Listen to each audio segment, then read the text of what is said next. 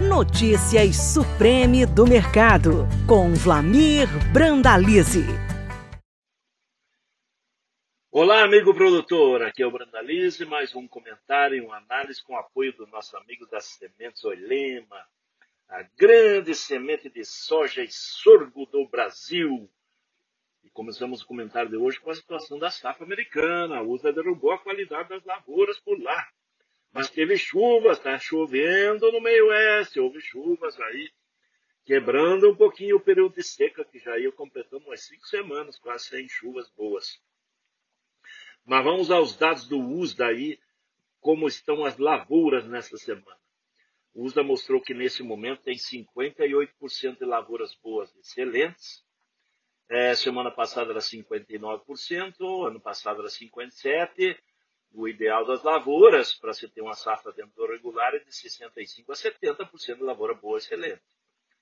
No momento ela está bem abaixo, então já tem perda de potencial produtivo. Nessa condição aí, a gente calcula que com 58% de lavoura boa excelente, na área plantada americana tem um potencial nesse momento de 121,5 milhões de toneladas e não as 123,3 milhões de toneladas que o USDA apontou no relatório de oferta e demanda desse mês de agosto. Então tem perda no potencial produtivo. As lavouras americanas nessa semana estão com 93% na fase de florescimento. A média é 93%, está dentro do normal. É, nesse momento tem 74% formando vagem, a média é 77%, aí nesse caso leve atraso. Mas o importante é que a qualidade das lavouras não está boa, né? 58% não é uma safra boa. Isso afeta aí a condição da, do potencial produtivo das lavouras americanas. Chicago aí levando um susto na semana por causa das chuvas, né? Entrou uma frente de chuvas ali no, no estado de Nebraska, pegou Iowa, bem no coração de Iowa, o maior estado produtor de grãos dos Estados Unidos. A Iowa produz mais de 80 milhões de toneladas de grãos. E também temos a, a condição aí da safra uh, com chuvas na parte de Dakota do Sul, na parte de Minnesota, entrou na parte de, de, de Illinois também, e isso deu uma esfriada nos ânimos aí do mercado. Outro fator que tem pressionado negativamente os mercados é a presença de congressistas americanos lá em Taiwan. E por duas semanas eles vão estar lá cutucando tigre chinês com a varinha bem curtinha. Isso faz com que os mercados fiquem nervosos, né? Já estamos com, com a continuidade da guerra na, na, Ucrânia. Agora os ucranianos tentando bombardear alguns locais aí dos russos. E a guerra continua, que nem diz o, o nosso amigo Biden, né? Os americanos vão lutar na Ucrânia até o último ucraniano.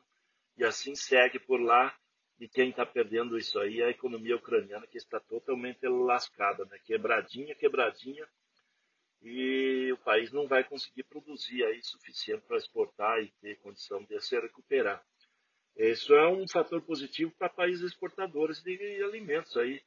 A Ucrânia vai ficar algum tempo aí fora, com dificuldade de embarcar, com dificuldade de plantar, de tocar as lavouras, não tem ureia, não tem diesel, esses produtos são dos russos, vêm da Rússia, é complicada a situação por lá. E no mercado brasileiro temos os dados da CSEX aí mostrando as exportações da soja nesse mês de agosto, com duas semanas já 3 milhões e 70 mil toneladas. O mês de agosto do ano passado foi 6 milhões e 484. É, no acumulado de janeiro até agora, o grão com 64 milhões de toneladas embarcadas. O ano passado foi 69,5 Lembrando que o ano passado a safra foi 136,8 milhões de toneladas, esse ano 124. Vamos exportar menos em volume. O complexo soja está com 79,6 milhões de toneladas embarcadas, o ano passado foi, era 81,9. Mas o fator positivo é que o faturamento em dólares é recorde histórico até o momento. 43,7 bilhões de dólares da soja já trouxe em divisa, segundo a CSEX, de janeiro até agora em agosto é a soja bombando nas importações. E no mercado brasileiro, os indicativos pressionados por causa do mercado nacional, que perdeu os 14 dólares aí nesta semana. Então, o mercado de Porto, na parte de 186 a 190 reais aí, as posições de agosto a outubro, com chance de agosto com janeiro 193. O mercado caiu 5, 6 reais em relação à semana passada, justamente por causa dessa barrigada que está dando Chicago nesse momento aí, em função de dois fatores importantes, geopolítica e clima com chuvas atrapalhando a vida do mercado da soja lá em Chicago.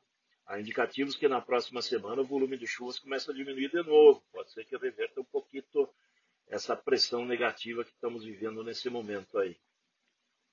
Esse é o mercado da soja. Com relação ao mercado do milho, o USA também trouxe dados aí das lavouras. O caso do milho é uma safra bem inferior à qualidade do ano passado. A qualidade das lavouras nesse momento é 57% de boas excelentes. Semana passada era 58 e o ano passado era 62, 5% a menos.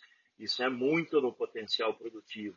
E nessa condição já estamos vendo que a safra americana deve ficar na faixa abaixo de 360 milhões de toneladas, não na faixa de 364 milhões e pouco de toneladas que o USA apontou esse mês.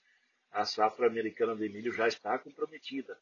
Os estados mais importantes sofreram muito aí com o clima nas últimas semanas, que ali está o estado de Nebraska, Dakota do Sul, o estado de Iowa, que é o maior produtor de milho, é o maior produtor de milho do mundo, né?